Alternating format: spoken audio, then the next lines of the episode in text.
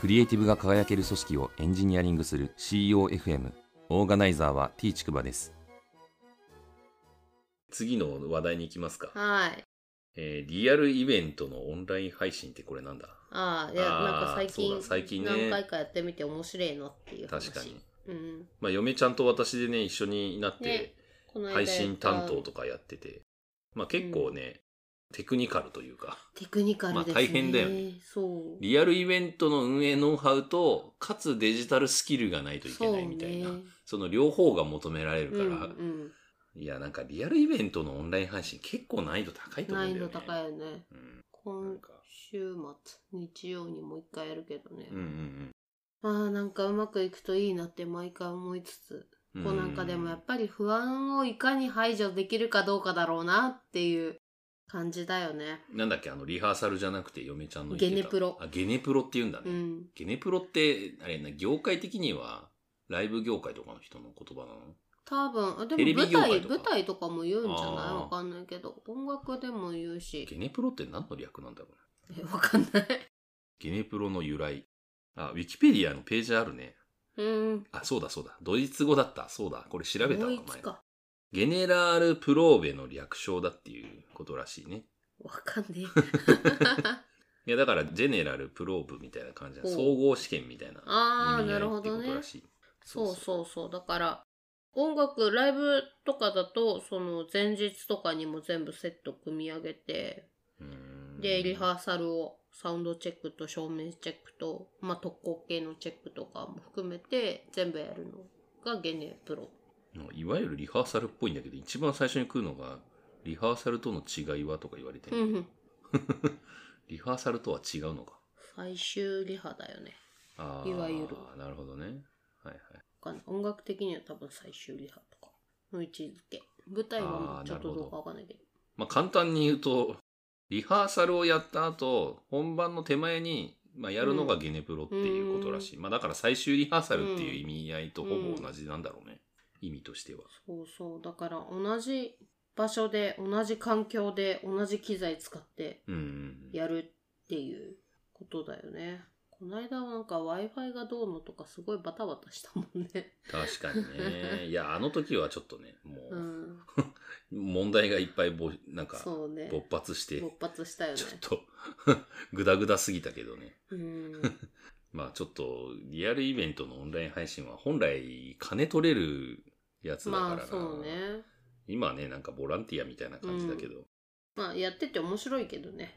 まあ新し確かいこに確かとにではあるし。うんそうね、ん今まで配信とかやったことなかったからねそうそうあとやっぱりオンライン配信するとオンラインでつなげる人が結構増えるから、うんまあリアルイベントとやっぱ半々とか下手するとオンラインの方が多かったりするから、うやっんぱオンライン配信は意外とそのネットワークの越しに向こう側にその一人一人がいるんだっていう風に実感持って思える人にとってみるとすごそうくね価値が高いというかそうだねそうそううんなんかそういう側面はあるよね、うん実際この間だって2人で配信やったやつもリアルだと50人ぐらい参加してて、うんでオンラインが100人ぐらい、まあ、倍ぐらい多分繋いでたはずだから、うんまあそれなりにやっぱねそそうのだねオンライン配信してその先にいる人がいるっていう意味で言うと、うんまあ言い方悪いけどリアルの場所よりも、うんオンラインの方が価値が高いみたいな感じ にまあ人が多いから価値が高いかどうかわかんまあないそけうねど、あとあれはオフラインでその場に来る人が制限されてたのもあるからね、うん人数これぐらいって決まってたからいやいや、でもキャパに比べたら全然来てなかったからね。あそうか、うん、オンライン配信やるって言ったからそっちに流れたんだと思うんだけど、多う分。んいや、だからそういう意味で言うとね、オンライン配信は結構可能性はあると思うんだけどね。あるねうん。うんまあ、今後もちょっと、ねいろいろそとうノウハウを貯めたいよね作っていきたいなっそうていう感じだけどね。私の推しのバンドはオンライン配信で海外からもね参あー加してたからね確かにうん、そういう意味で本当時空を超えるってすごいなっていうう、ん。まあ、それはね、デジタルの本質だからね。ねいやいい側面だなと思って、うこん。こもうちょっと突き詰めていきたいね確かに。 まあ、あとね、やっぱりその収録するとかっていうこともまた考えるとね、その録画配信とか、うんうんうんなんかその時差配信とか、うんうん結構そのオンラインにするとやっぱり記録に残せるから、うん要するにまあ、コピーができるというか、うんまあ別に時間帯を変えてでも別にその残したりそうだねすることができるわけ確で。かに確かに。だからなんか、あくまでもそのリアルタイム配信の時しか見れないっていう風に縛る必要がなくなっちゃうっていう、ないねねデジタル化すそるうだねってことは。うん。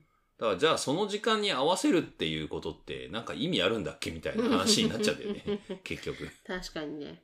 だからなんか時間のある時に見といてっていう風にできちゃうじゃん。オンラインにする。うんっていうか、まあデジタル化するとっていうか。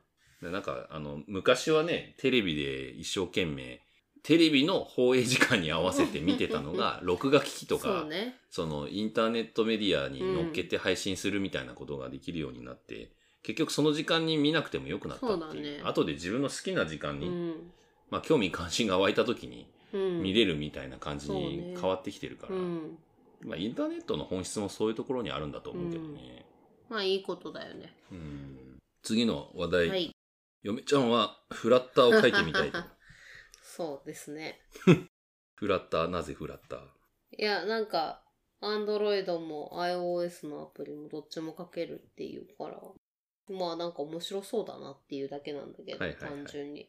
一応そっか、嫁ちゃんの仕事ではあれか、アプリの方もちょろっと見ないといけないみたいな感じなんだっけ、そうね。まあ証明書の更新とかなんか、バージョンアップとか、まあ、それぐらいしか基本的なタスクはないんだけど、はいはいはいまあまあ、半年に一度かぐらいなんかあるかなぐらいの感じなんだけど、アプリになんか機能アドオンしたりとかそういうのはないって感じなのかうな。ん、ないね。だからバージョンアップした時のそのなんか通知回りがちょっと仕様が変わったから変えなきゃとか、まあああーとは、ではいもはいそんなもんぐらいだよね、本当に。なるほどうね。ちウェブビューなので私はいはいはいはがい。見てるサービスは。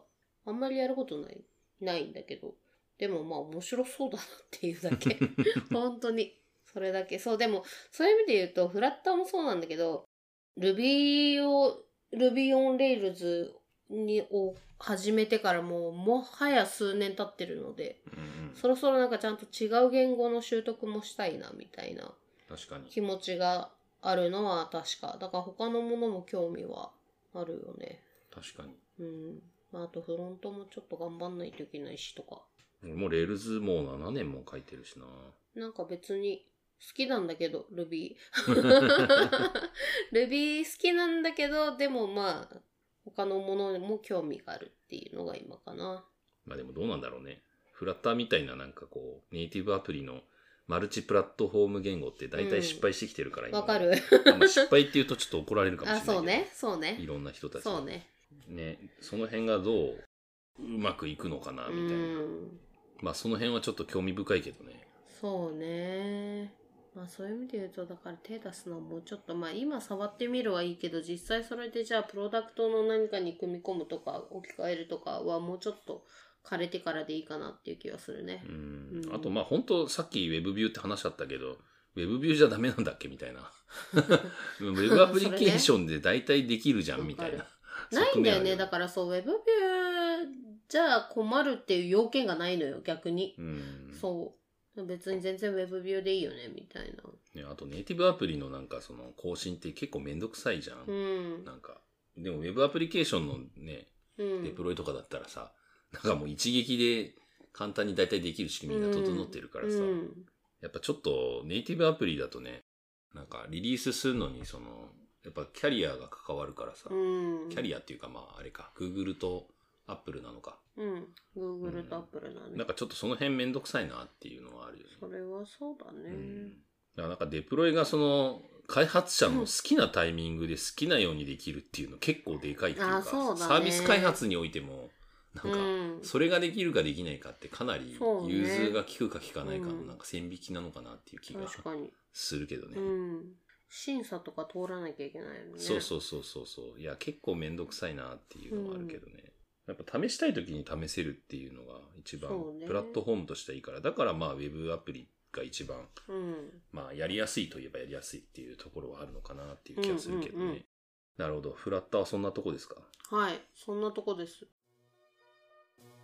ご意見ご感想などあれば、ツイッターアカウント t ちくばまで、ハッシュタグは CEOFM です。